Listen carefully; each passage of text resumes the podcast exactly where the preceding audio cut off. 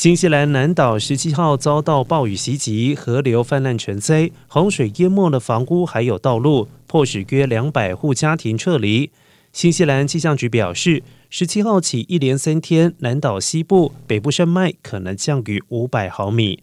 纳尔逊以及西岸已经宣布进入紧急状态，而最近的暴风雨是在新西兰经历连续数周反常的潮湿天气之后发生的，因此导致灾情格外严重。南岛部分地区已经发布恶劣天气警告，而北岛的天气一样糟糕。